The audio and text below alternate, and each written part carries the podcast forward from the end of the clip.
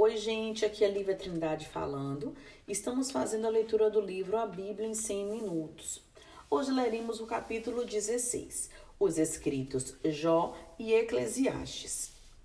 Os livros pré-cristãos da Bíblia podem ser divididos em quatro grupos: o Pentateuco, os primeiros cinco livros da lei, os profetas maiores, os profetas menores, os livros que lidam com história e profecia e os escritos. Entre os escritos estão Salmos, Provérbios, o Cântico dos Cânticos, um livro de poemas de amor, Jó e Eclesiastes. O livro de Jó explora a questão do sofrimento imerecido.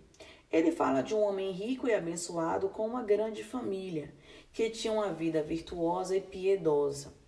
Enquanto Deus conversava com seus servos, Satanás apareceu e Deus elogiou Jó.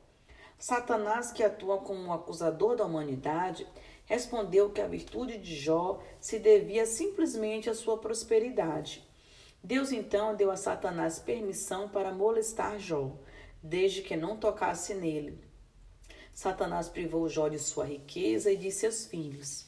Jó, embora afligido, aceitou sua sorte e disse: O Senhor o deu, o Senhor o levou. Louvado seja o nome do Senhor. Depois, Deus permitiu que Satanás afligisse Jó fisicamente. Ele foi atormentado com feridas que se abriram da cabeça aos pés. Sentou-se entre as cinzas, raspando-se com um caco de louça. Quando três amigos foram visitá-lo, um terrível lamento irrompeu de Jó.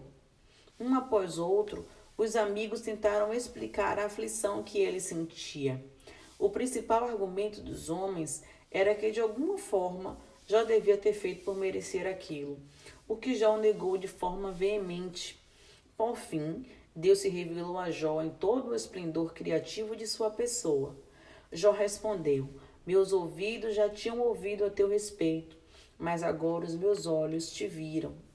Ele se submeteu ao Senhor, que o recompensou restaurando sua riqueza e dando-lhe outros filhos. O livro de Eclesiastes, escrito por um mestre da sabedoria, reflete um espírito de livre indagação sobre os problemas da vida. Sua mensagem é que a vida é essencialmente sem sentido, uma vez que em longo prazo nada muda. Que grande inutilidade! Nada faz sentido. A própria reflexão é vazia, pois quanto maior a sabedoria, maior o sofrimento, e quanto maior o conhecimento, maior o desgosto. Então, cada pessoa deve fazer o melhor com sua vida uma vez que ela é tudo que se tem. Existe um tempo certo para tudo, mas não há como entender os propósitos de Deus como um todo. Apesar disso, tema a Deus e obedeça a seus mandamentos.